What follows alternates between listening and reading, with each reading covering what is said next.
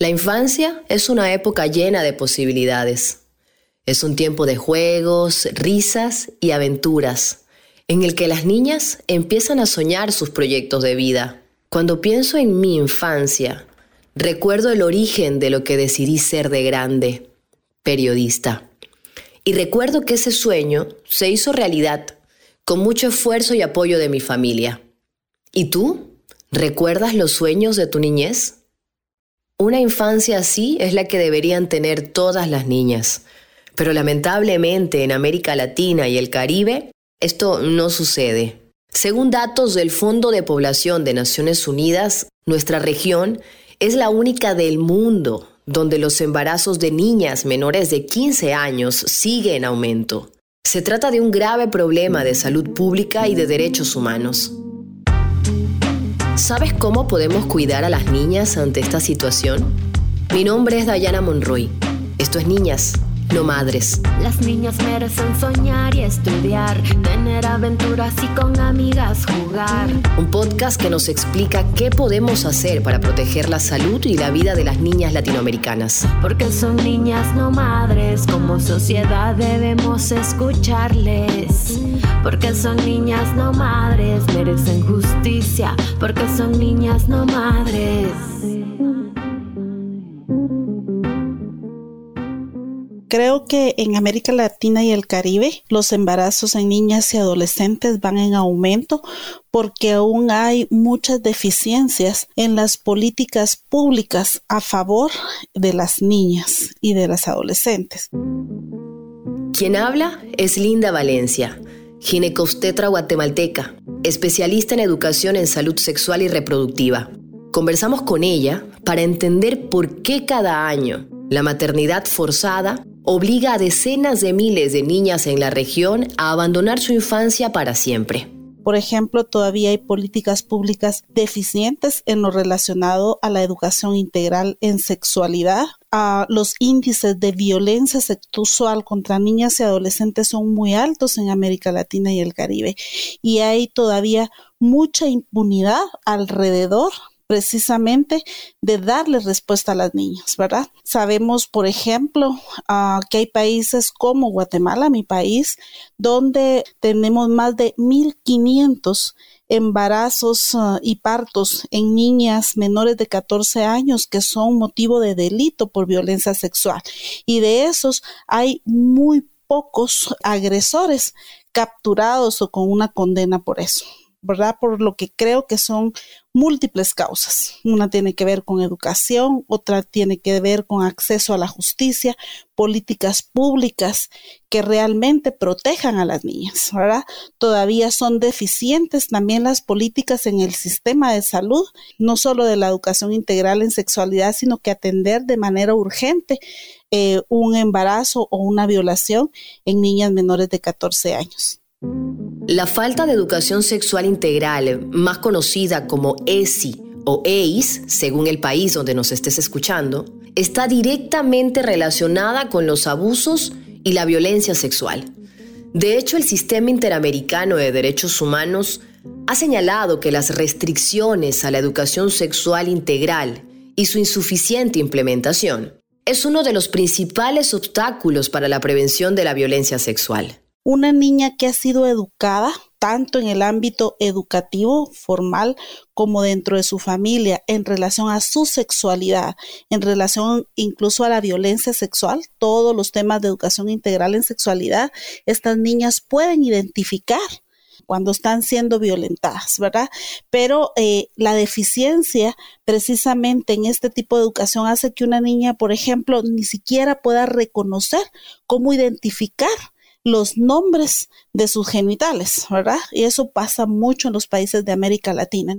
Entonces ahí empieza la educación integral en sexualidad. Una niña que no identifica cómo, cuál es el nombre de sus genitales, no sabe muchas veces que está recibiendo abuso.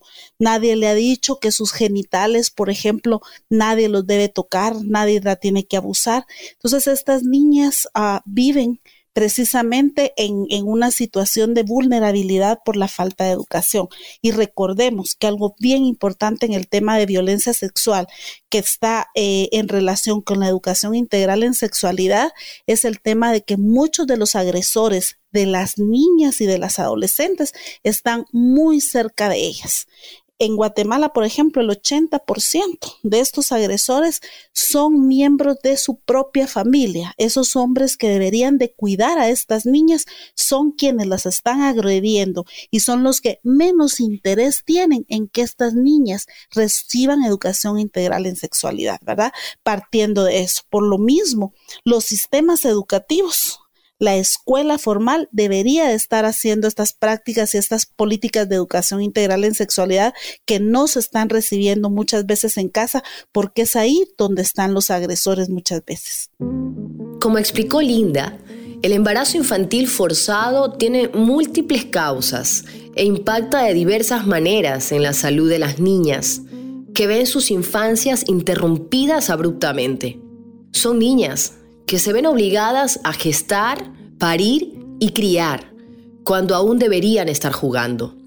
Pero, ¿qué implica atravesar un embarazo para la salud de una niña? Los riesgos que podemos observar de los embarazos en niñas y adolescentes, y principalmente con las menores de 14 años, eh, podemos dividirlos en riesgos y consecuencias, tanto en el ámbito de la salud física como también en la salud psicológica o la salud mental de las niñas y el ámbito de la salud social. Vemos que las niñas embarazadas pueden cursar con problemas como preeclampsia, infecciones del tracto urinario, problemas en el momento del parto, ¿verdad? Problemas por desproporción, que quiere decir que eh, muchas veces el cuerpo no está totalmente desarrollado y pueden tener partos obstruidos, eh, problemas posparto, como por ejemplo infecciones, ¿verdad? De las heridas operatorias, infecciones posparto, hemorragias en el momento del parto e incluso problemas que tienen relación con el aborto eh, en condiciones de riesgo también, que son causa de muerte materna en muchas de estas menores. Ahora, si nos vamos a las consecuencias o a los problemas relacionados eh, en la salud mental, podemos ver problemas de tristeza, llanto, depresión, ansiedad, hasta problemas muy severos, como por ejemplo el suicidio. El embarazo y el parto son considerados la segunda causa de muerte de las niñas de 15 a 19 años de edad. Y entre las niñas de 16 años o menos, el riesgo de muerte es cuatro veces mayor. Pero cuando hablamos de salud, no nos referimos solo a la ausencia de enfermedad, sino al bienestar físico, psíquico y social. Como mencionó Linda, la violencia sexual y los embarazos forzados también tienen graves impactos para la salud integral de las niñas. Conversamos al respecto con Bárbara Stracali, psicóloga, especializada en el abordaje de la violencia contra la infancia. Las consecuencias que trae eh, el embarazo y la maternidad forzada para la salud mental y psicosocial son, son, las, que, son, las consecuencias que, suceden eh, frente a cualquier tipo de, violencia extrema. Tiene especificaciones en términos traumáticos muy particulares. Lo que yo he visto en mi experiencia es que eh, una de las psicopatologías que se, desencadenan, pero de manera velocísima, si no hay una intervención eh, a tiempo y no están todos los dispositivos en función de que esta niña no solo tenga un acompañamiento integral eh, judicial y, psicológico, sino que sí tenga la posibilidad de interrumpir eh, ese embarazo, teniendo en cuenta que ese embarazo y ese bebé es la representación explícita y real de la experiencia traumática. Pues obviamente escuchamos a las expertas en medicina y claramente que corre un riesgo real también este, de muerte, por lo cual las consecuencias en este sentido son extremas y, graves. Se detiene el desarrollo, claro, se detiene el desarrollo este, evolutivo y biológico y se detiene el desarrollo psicoafectivo. que se detiene. ¿Qué significa que se detiene? Que el evento es tan, tan, tan disruptivo en términos de desarrollo de madurez psicoafectiva que la psiquis se pasma. Y entonces lo que yo he visto en mi experiencia es que las consecuencias más tipificadas es depresión y suicidio. Esas son las consecuencias este, detectadas más, eh, más vistas después de un abuso sexual en la infancia y embarazo. Además, según datos del informe Vidas Robadas realizado por Planned Parenthood Global en 2016, la mayoría de los embarazos en niñas menores de 15 años son resultado de la violencia sexual ejercida por integrantes de la familia o personas de su círculo cercano. La falta de educación sexual integral apropiada hace que muchas veces las niñas no puedan identificar esas situaciones de abuso. Y menos aún, saber cuáles son sus opciones para denunciar y estar seguras. ¿Qué pasa cuando quienes tienen que cuidar a las niñas son quienes las violentan? Me parece interesante y oportuno para hablar de abuso sexual en la infancia y en la adolescencia. La definición, o más que la definición, explicar a qué nos referimos con violencia, con abuso y cómo se tipifica. La definición del abuso sexual en la infancia y en la adolescencia, desde la perspectiva legal y psicológica, supone diferencias. Sin embargo, donde sí coinciden es que un abuso, que infiere violencia, implica como en los otros modos de violencias, negligencia, maltrato o destrato emocional, asimetría de poder. Esto es fundamental entenderlo. Es importante no concebir al abuso sexual en la infancia como una cuestión concerniente únicamente a la sexualidad, sino como abuso de poder.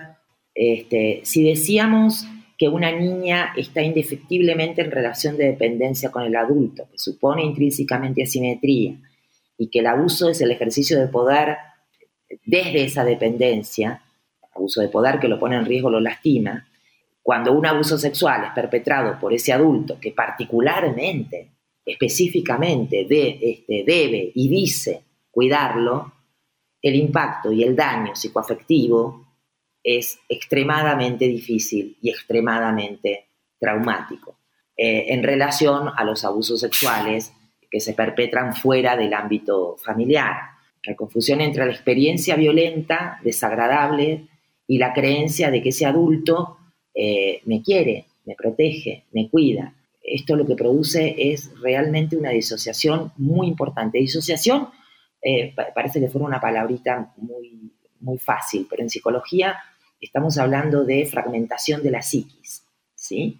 Tengo que separar para que no se toquen eh, el cuerpo, digamos, la experiencia corporal, los sentidos, el sentir eh, con la cognición. Es decir, yo tengo un mensaje, pero no, puede, no, me coincide con, el, con la experiencia en el cuerpo. No, no me coincide. Decir, me duele, pero me cuida. Ya hablamos de las consecuencias que tienen los embarazos y la maternidad forzada en la salud física y mental de las niñas. Pero existen otros impactos vinculados a su salud social. Cuando una menor de 15 años queda embarazada, su presente y futuro cambian para siempre y nunca para bien. En la mayoría de los casos, las niñas se ven obligadas a interrumpir e incluso abandonar la escuela. Y el ciclo no termina allí. Cuando una niña se ve obligada a dejar la escuela, tiene menos posibilidades de acceder a un trabajo bien pago y a desarrollarse profesionalmente. Incluso, en el peor de los casos, queda excluida de los trabajos remunerados. De esta manera, la maternidad en la niñez profundiza su vulnerabilidad frente a la pobreza, la violencia y la exclusión. Así lo explica Karina Tinoco, magíster en salud pública y especialista en políticas y programas sobre niñez y adolescencia. Como sabemos, definitivamente una maternidad forzada e incluyendo a través del abuso que ha surgido en el desarrollo de las niñas impacta de manera muy dramática. Conlleva una serie de problemas desde cómo se ven ellas mismas asumiendo esa situación, más aún si fue víctima de violencia, y a su vez asumir en este caso con respecto al hecho de poder encargar y priorizar a otro ser, a su vez a ellas mismas cómo se ven, en una etapa del ciclo de vida en el cual ellas están estudiando muchas veces y que puede conllevar a que deserten, a que puedan definitivamente postergar esos proyectos, esos sueños, esas metas que tenían, asumir el trabajo para poder solventarse económicamente y maternar. De hecho, físicamente no están preparadas, muchas tienen embarazos con mucho riesgo y que incluye también nacimientos prematuros su salud social con respecto incluso al hecho de ser discriminadas, estigmatizadas en el mismo salón, conlleva a veces a que también tienen, tienen que alejarse de las aulas. Lamentablemente es una realidad que muchas niñas y adolescentes todavía están viviendo y más aún en esta situación de pandemia. Es por eso importante que puedan generalizarse en realidad la educación sexual para poder prevenir y que no sean víctimas de abuso. En los casos de violencia sexual y asumir las niñas una maternidad en ese momento donde no existen estudios concluidos, muy probable deje de estudiar, por ende las posibilidades de empleo van a ser escasas, porque están limitadas esas oportunidades, van a ser dependientes económicamente lo cual va a poner en riesgo de que puedan ser violentadas por las relaciones de poder que se va a establecer, sea con la pareja, si van a tener una pareja, o con la familia que les está dando el soporte en ese momento. Al dedicarse al cuidado de un nuevo ser que muchas veces pasa que es durante ese proceso que dejan definitivamente las aulas, no son reconocidas lamentablemente como un trabajo, sino más bien excluidas. Son consideradas como personas que no producen y eso lamentablemente las, las sigue precarizando más en el sentido de que las oportunidades que pudieron haber tenido no las van a conseguir con la misma facilidad que un adolescente o una joven que puede concluir estudios, que puede acceder a una educación superior y va a perpetuar el ciclo de la pobreza. Educación, salud, justicia, Economía, derechos humanos. El embarazo y la maternidad forzada en la niñez es un problema que se vincula con diversos ejes de nuestra sociedad. Por esto, es considerado un indicador para medir el desarrollo y bienestar social de un país. Y para poder dimensionar su alcance y adoptar medidas para garantizar la salud y los derechos de las niñas, tenemos que abordar el conflicto desde distintas áreas. ¿Por qué decimos que se trata de un problema de derechos humanos? Desde Colombia lo explica Carmen Cecilia Martínez, gerente regional de estrategias legales del Centro de Derechos Reproductivos, CRR. Solemos decir y afirmar que la maternidad en la niñez es un problema de derechos humanos, ya que justamente el embarazo eh, en la niñez, eh, además la maternidad eh, temprana, las maternidades forzadas, configuran uno de los mayores desafíos sociales, políticos y económicos para la vida e integridad de las niñas en América Latina y el Caribe. De hecho, pues América Latina y el Caribe no solo es una región que registra la segunda tasa más alta de embarazo en niñas y adolescentes en el mundo, sino que además es la única región del mundo que registra un incremento en esta tasa de embarazo en niñas, ¿no? De hecho, eh, cada año alrededor de un millón y medio de adolescentes de entre 15 y 19 años tienen un parto. Estas violaciones a los derechos humanos son tan graves que obligar a una niña a continuar con un embarazo forzado y ser madre es considerado tortura. Así lo han reconocido distintos organismos internacionales como el Comité de Derechos Humanos, la Convención sobre la Eliminación de todas las formas de discriminación contra la mujer y Naciones Unidas. Esto obliga a los estados de la región a tomar medidas urgentes para proteger el bienestar de las niñas latinoamericanas desde la correcta implementación de la educación sexual integral en las escuelas, hasta el fortalecimiento de los servicios de salud y la modificación de la legislación en aquellos países donde la ley prohíbe la interrupción voluntaria del embarazo, condenando a miles de niñas a una maternidad que no eligieron. Distintos órganos internacionales de derechos humanos justamente han establecido que mm, la negación, por ejemplo, del acceso al aborto por parte de un Estado a una niña eh, que lo solicita puede constituir tortura, trato cruel, inhumano, degradante, ¿no? Y cuando hablamos de niñas, em, digamos que la tortura tiene ciertos elementos que deben configurarse para establecerse como tal, uno de ellos, por ejemplo, es la intencionalidad. Entonces, eh, hablamos de intencionalidad cuando los agresores justamente agreden sexualmente a niñas, eh, cuando éstas se encuentran en un estado de total indefensión, bajo el dominio de su agresor, eh, y además estos utilizando la situación de poder que generalmente usan, ¿no? También hablamos de severos sufrimientos físicos y mentales propios de la violencia sexual que se traducen en distintos eh, sufrimientos para las niñas víctimas de violencia. Y el último elemento que creo que es importante conocer y que parece el más obvio es el fin, ¿no? El agresor comete la violencia sexual con un fin que por supuesto es abusar sexualmente de las niñas, intimidarlas, anular su personalidad y, y subyugarla.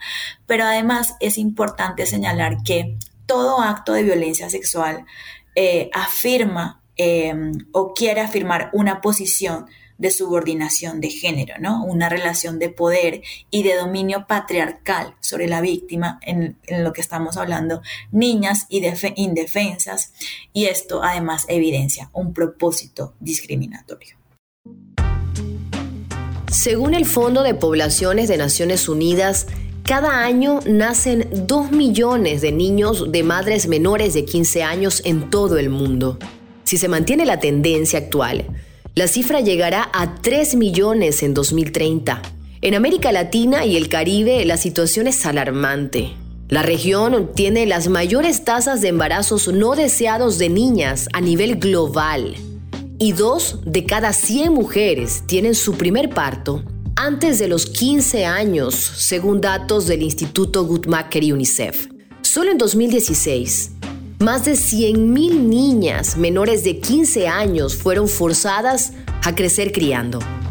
La pandemia de COVID-19 y en especial las medidas que se tomaron para contener el virus agravaron aún más este panorama y se multiplicaron los riesgos para la salud y el futuro de las niñas latinoamericanas. Según un informe de la campaña latinoamericana Son Niñas, no Madres, en varios países de la región aumentaron las denuncias de violencia sexual en contextos de confinamientos. Por ejemplo, en 2020, en Ecuador se registraron 3.203 delitos sexuales durante la cuarentena y hubo 190 embarazos más en niñas de entre 10 y 14 años que en 2019. Además, la crisis sanitaria significó más obstáculos para acceder a los servicios de salud sexual y reproductiva, incluyendo la interrupción del embarazo, así como también a los mecanismos de justicia y protección social para quienes denuncian un abuso. Así lo explicó la especialista Karina Tinoco. La situación de la pandemia ha demostrado y ha puesto reflectores en las desigualdades en nuestros países y también en los sistemas de salud precarios que ya teníamos. Lamentablemente esto ha significado un retroceso en muchos aspectos. Lamentablemente estos retrocesos han enfatizado en aquellos servicios como por ejemplo los de salud sexual y salud reproductiva, mermando el acceso, limitando el acceso. Han sido menos tomadas en cuenta incluso en los procesos de reactivación luego de los primeros meses de la pandemia. La COVID ha centrado muchos recursos económicos y también en el caso de operadores de la salud, que han dejado los centros de consejería, por ejemplo, en los establecimientos de salud primarios dirigidas a adolescentes y jóvenes, que son los establecimientos más cercanos a la comunidad, por ende también en aquellos que los chicos chicas podían acudir. Esto lamentablemente conlleva a otra serie de problemas puesto de que al no existir estos establecimientos abiertos, también no había acceso a métodos anticonceptivos luego de la consejería. Esa disponibilidad se ha representado como un retroceso de cinco años en muchos de nuestros países. El acceso al anticonceptivo oral de emergencia, que es indispensable en casos de violación sexual, que se puede tener acceso a través de kits en algunos países, tampoco se ha podido tener esa, esa facilidad y por ende muchas niñas víctimas de violencia sexual han lamentablemente tenido que asumir una maternidad forzada. A pesar de la magnitud de este problema, los embarazos forzados de niñas siguen siendo una de las formas de violencia más ocultas. Se trata de una epidemia regional silenciosa. Construyamos juntos una nueva normalidad que ponga en el centro las necesidades y las voces de las niñas, para que todas puedan gozar de su infancia y vivir una vida libre de violencias. Las niñas merecen soñar y estudiar, tener aventuras y con amigas jugar. Esto es Niñas, no Madres, un podcast original de la campaña latinoamericana Niñas No Madres con el apoyo de Posta y Planta. Vidas libres de miedos, no vivir en encierro, que la violencia no les arrebate sueños. Pero cada año más niñas y adolescentes ven sus proyectos de vida interrumpidos de repente. Sufren violencia y abuso sexual y embarazos no deseados, qué mundo más desigual. En los próximos episodios te vamos a contar las historias de vida de Camila, Fátima, Lucía, Norma y Susana. Cinco niñas latinoamericanas a las que se les negó la posibilidad de interrumpir embarazos producto de la violencia sexual.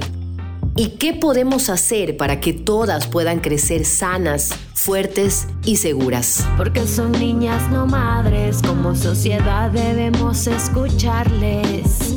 Porque son niñas no madres, merecen justicia. Porque son niñas no madres. Las niñas nos necesitan.